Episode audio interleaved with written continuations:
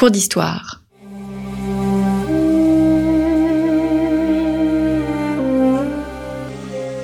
Une émission de la rédaction de Storia Voce.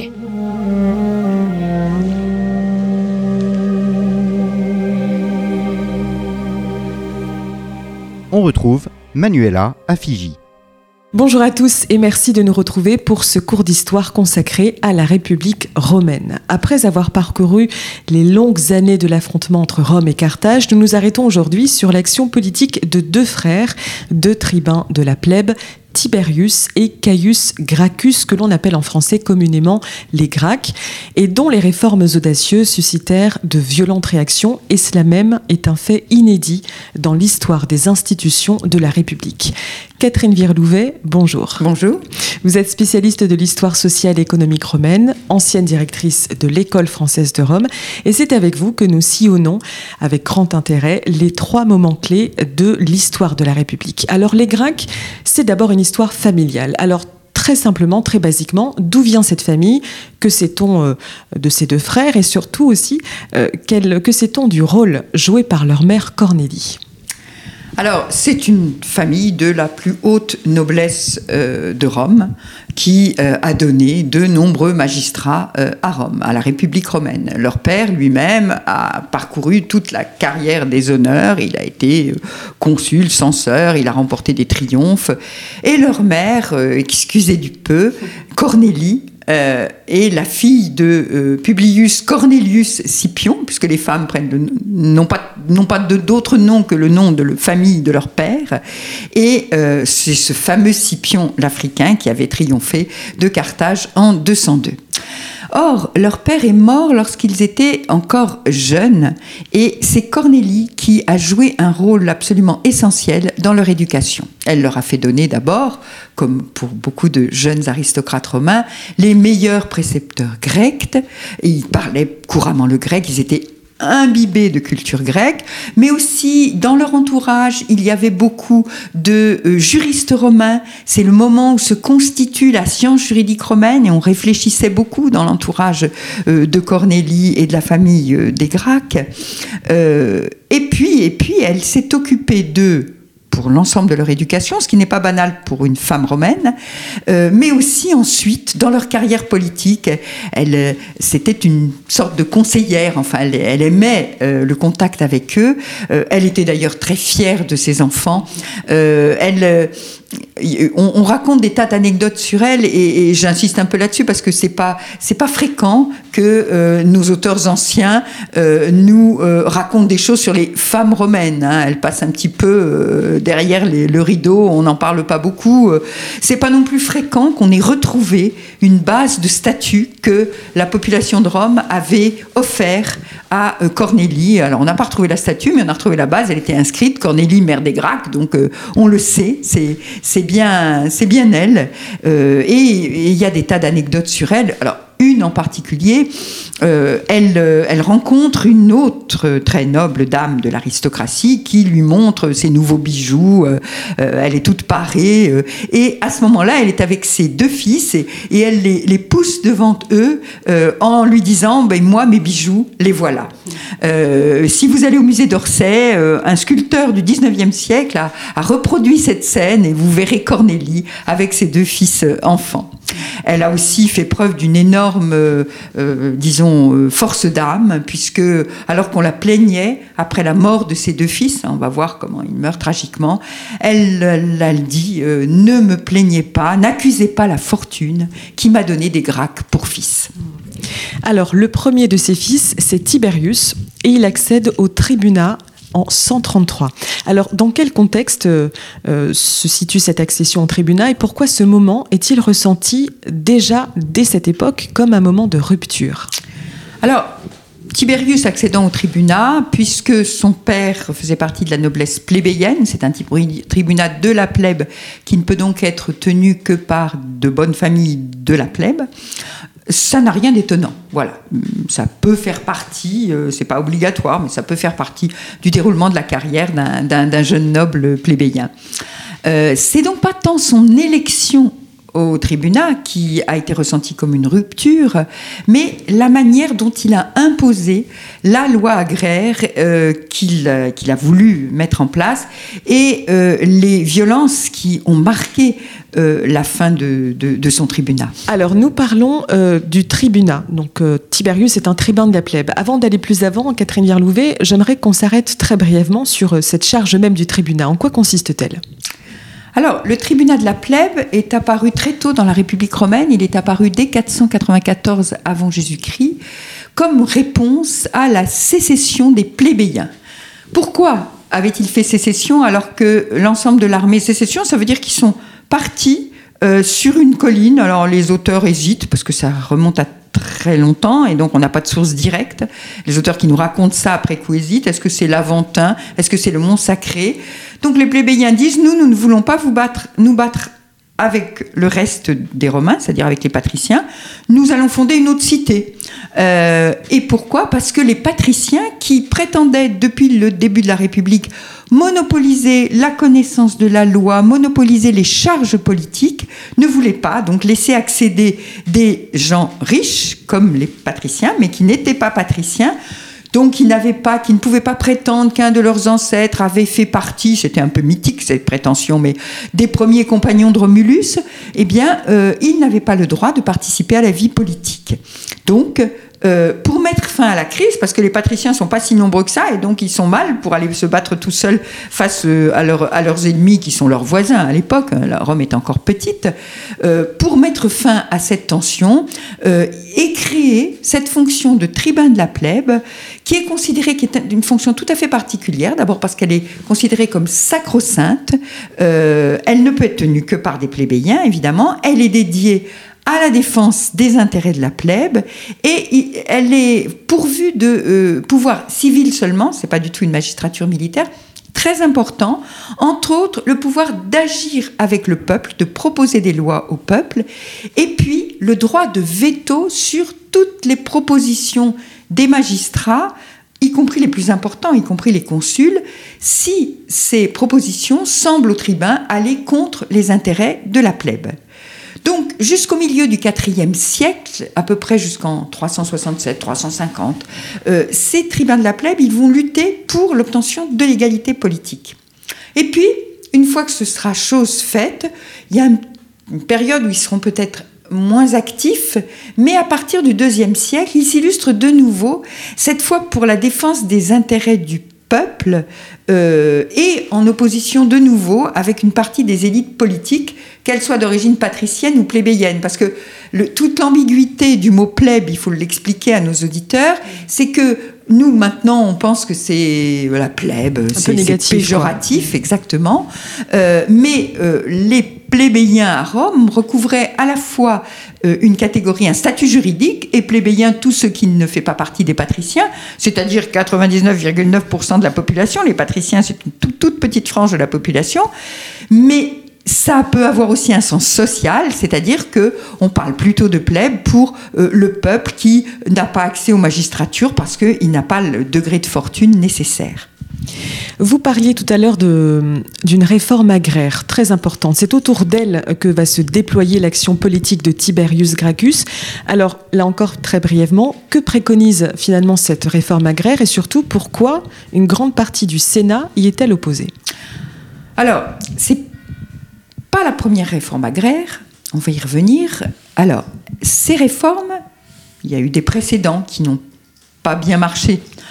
Elles portent sur une portion bien particulière du territoire conquis par les Romains sur leurs voisins en Italie, passé sous la domination des Romains, devenu donc territoire public, ager publicus, comme on dit en latin, euh, ces territoires, du moins une partie d'entre eux, ceux qui n'étaient pas mis en culture par exemple, étaient mis aux enchères par le trésor public romain, par les Romains, la République, auprès de propriétaires qui souhaitaient les mettre en valeur, les exploiter, moyennant le paiement d'une redevance, hein, une sorte de loyer.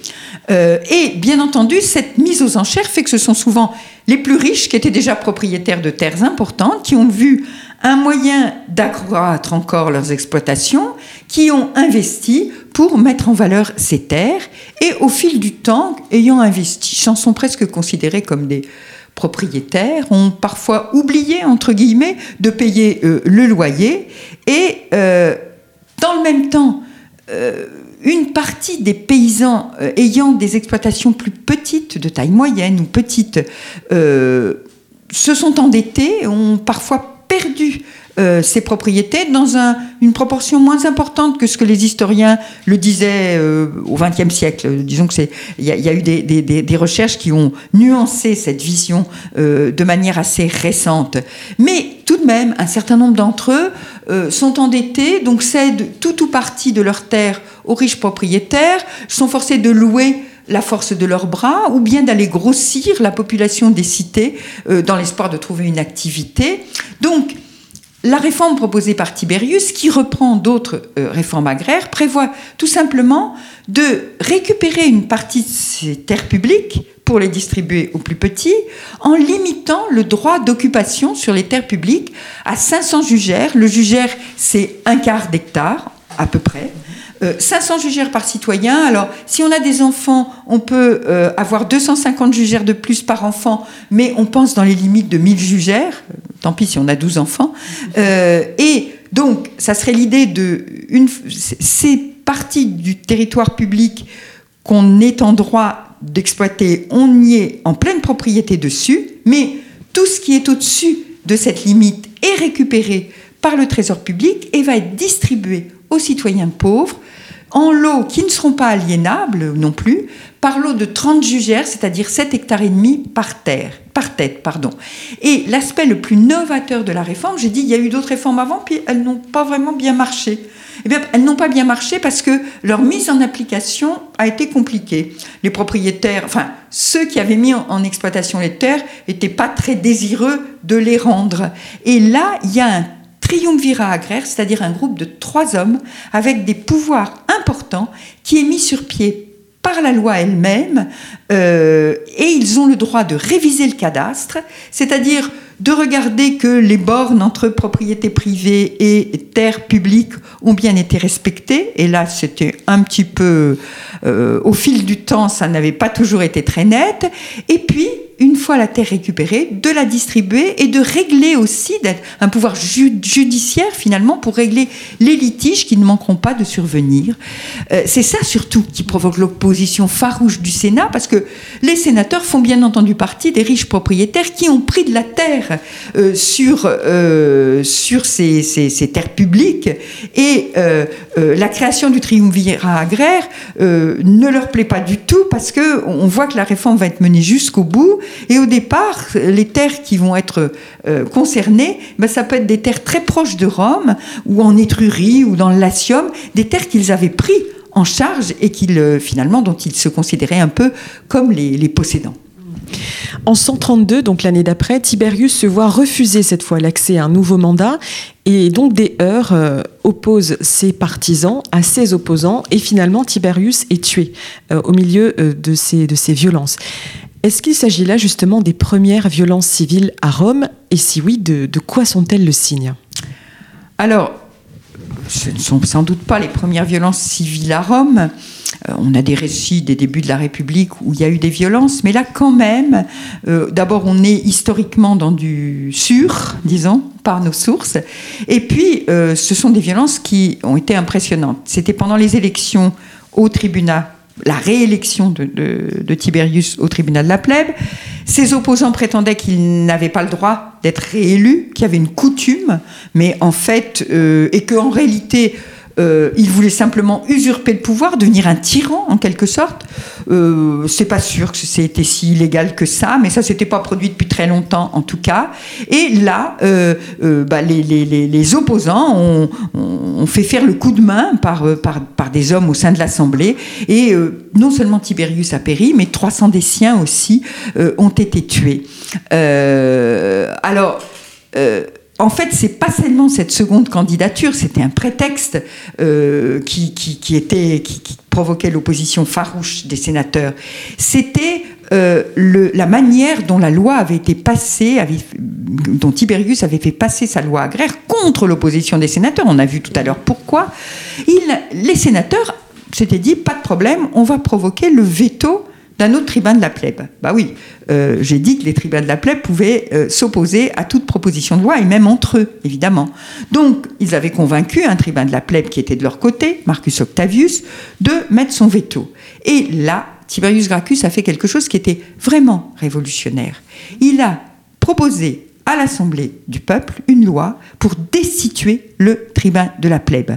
C'est-à-dire que pour lui, euh, dans la mesure où ce tribun, dont la mission est de défendre les intérêts du peuple, allait contre les intérêts du peuple, il n'était plus légitime et le peuple pouvait le destituer. C'était affirmer la prééminence de la souveraineté populaire et ça, c'est une véritable euh, révolution. Alors, dix ans passent entre la mort de Tiberius et l'accession au tribunat de Caius, qui est son frère cadet. Est-ce que sa réforme agraire lui survit et, et puis que sait-on de son application sur le terrain? Alors, dans le détail, on ne sait pas très bien ce qui s'est passé pendant ces dix années.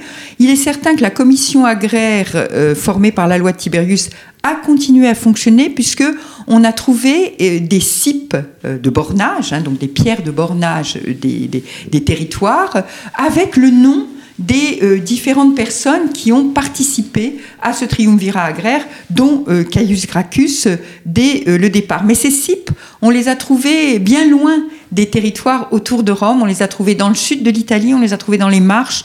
Donc on peut penser que ce qu'avaient obtenu au moins les sénateurs, en réduisant certainement les pouvoirs du triumvirat agraire, c'est que cette récupération de terres publiques se fasse plutôt sur les territoires qui étaient mis en exploitation par les Alliés plutôt que, par, euh, les, que sur les propriétés sénatoriales.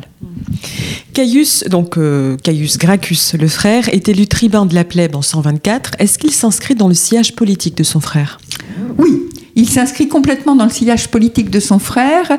Euh, en même temps, euh, avec une vision sans doute plus ample. Hein. on va voir que on a pu parler d'un programme entre guillemets parce que il n'y a pas de parti politique, mais d'un programme gracchien. Il y a tout une ensemble, un ensemble de mesures. Et puis avec, euh, je dirais, euh, une, approche différente. Ils n'ont pas la même personnalité, les frères Gracques. Tiberius était un être mesuré, euh, euh, tenant des vertus du romain traditionnel.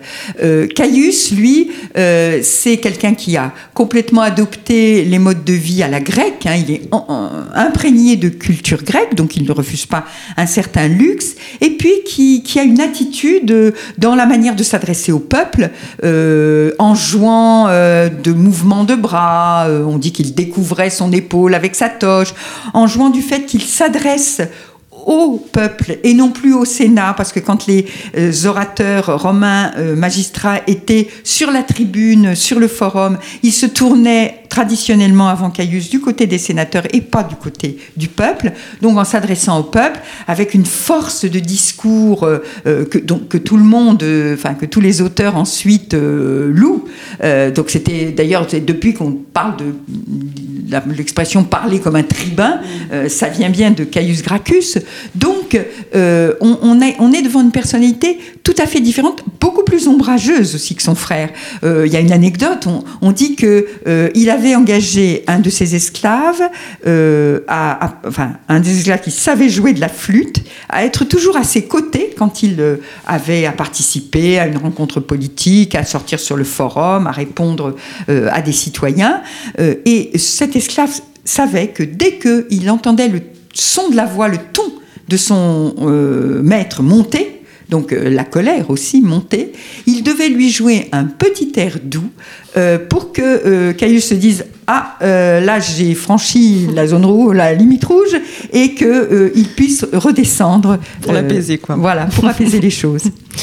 Alors Caius gagne toutefois en impopularité, euh, également parmi ses soutiens, notamment, et là c'est assez euh, crucial, en voulant élargir la citoyenneté romaine aux populations de droit latin. Alors pourquoi cette mesure est-elle aussi mal acceptée? Alors c'est une mesure parmi d'autres, j'ai pas, j'ai pas eu le temps, je vous ai parlé d'un programme, il y en a plein d'autres, on n'aura pas le temps de les évoquer. Euh, donnons quand même leur nom, une réforme judiciaire, une réforme euh, des, euh, une, une, loi non seulement remise en vigueur de, la loi agraire, mais aussi une loi frumentaire qui donnait la possibilité aux citoyens de la ville de Rome d'avoir du blé, d'acheter du blé à prix réduit sur le marché de Rome. Bref, on est là devant un panel de lois. Et puis il y a cette loi qui voulait donner la citoyenneté euh, romaine euh, aux populations de droit latin et à terme à tous les Italiens. Oui, c'est mal, mal, mal admis parce que euh, de plus en plus, avec les conquêtes romaines, la citoyenneté, le fait, la condition de citoyen est devenue une condition privilégiée. Et euh, pour toute une partie de l'opinion publique romaine, et, c'est humain, quand on a un privilège, on n'a pas forcément envie de euh, le partager. donc cette question de la citoyenneté romaine euh, est vraiment une question qui, qui fracture, je dirais, l'opinion publique romaine, quelle que soit euh, son opinion sur d'autres sujets. Bon, par exemple, les, adversaires des Grecs euh, se sont appelés entre eux les optimates. Hein. Ils avaient une haute opinion d'eux-mêmes, hein, les meilleurs presque, euh, et ont appelé leurs adversaires les populares, ceux qui veulent se rendre populaires, et, et dans leur esprit c'était négatif, les démagogues. Mais là, populares optimates, tout le monde autour de cette question de la citoyenneté romaine se divise. L'opinion publique se divise pourquoi? Parce que la citoyenneté romaine, c'est dès le départ une citoyenneté ouverte. Par exemple, les Romains donnaient la citoyenneté à leurs affranchis, ce qui n'était pas du tout le cas des Grecs. Hein. Donc les Romains conçoivent bien que leur statut puisse s'adresser à d'autres, et d'un certain point de vue, c'est généreux. Mais de l'autre, je l'ai dit, euh, alors avec tous les alliés italiens, ça va quand même faire beaucoup. Et d'ailleurs, à la fin, ils seront forcés de faire on le verra euh, dans un prochain épisode, si je puis dire, ils ont forcé euh, les Alliés de faire une guerre contre les Romains pour obtenir sa citoyenneté. Mais euh, voilà, c'est un petit peu pour ça que une partie des soutiens de Caius Gracchus ne le suivent pas sur ce terrain. Les Gracques furent des tribuns de la plèbe. Leur action était essentiellement en faveur des classes les plus petites, les plus défavorisées du peuple, mais le peuple ne les a pas défendus pour autant. Alors comment expliquer ce paradoxe? Alors, D'abord, euh, il faudrait être sûr, aujourd'hui comme hier, que le peuple sache reconnaître ses vrais défenseurs, entre guillemets. Euh, et puis, surtout, euh, le présupposé du terme générique de peuple est, un petit peu à nuancer. en fait, sous cette appellation, le peuple, il n'y a pas un groupe socialement uni, il y a euh, et qui auraient les mêmes attentes à l'égard de la classe politique. Il y a des catégories tout aussi diverses dans l'Antiquité qu'à notre époque. On s'en rend moins compte parce que nos sources émanent de euh, euh, personnes appartenant à l'élite ou étant dans la proximité de l'élite. Et vu de l'élite, le peuple, c'est tous des pauvres. Euh, ils ont tendance, euh, voilà, tout ce qui n'est pas riche est pauvre. Mais en réalité, euh, on le sait par des inscriptions. Par exemple, il y, avait des gens qui estimaient qu'ils faisaient partie, c'est l'expression en latin qu'on trouve dans les textes, plutôt dans les inscriptions, de la plebs media. Bon, bah, donc de la plèbe moyenne, il y a quand même toute une population moyenne qui vit de ses activités, qui en est fière d'ailleurs. Euh, donc il y a de multiples sensibilités politiques au sein du peuple romain, comme partout. Et puis, il faut tenir compte d'un autre trait de la société romaine qu'on a tendance à négliger parce qu'il est tellement loin de nos mentalités, c'est, euh, ce sont les relations de clientèle.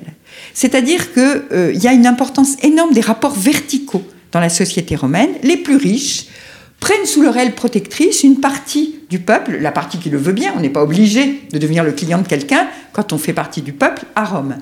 Sous leur aile protectrice, ça veut dire qu'on va les aider en cas de coup dur, euh, ça veut dire que euh, tous les jours ou régulièrement, ces clients, puisqu'on les appelle des clients, viendront chez leur patron, c'est le terme pour celui qui a pris sous son aile protectrice, euh, recevoir des petits cadeaux, et puis qu'en contrepartie, c'est un échange de services.